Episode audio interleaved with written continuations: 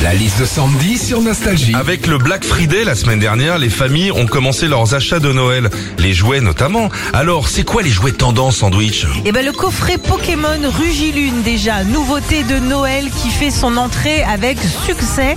Un coffret avec des cartes Pokémon, donc Rugilune, un Pokémon qui attaque ses proies grâce à des rafales de vent.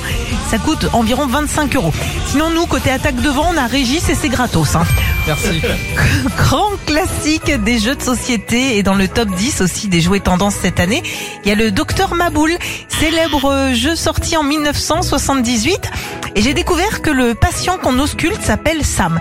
Alors Sam, c'est peut-être celui qui boit pas, mais ça fait 45 ans qu'il a le nez rouge et qu'il est dans un sale état quand même. Enfin, les jouets à l'effigie de personnalités sont très tendance cette année. Exemple avec euh, la Barbie Maria Carré à l'effigie bah, de Maria Carré, hein.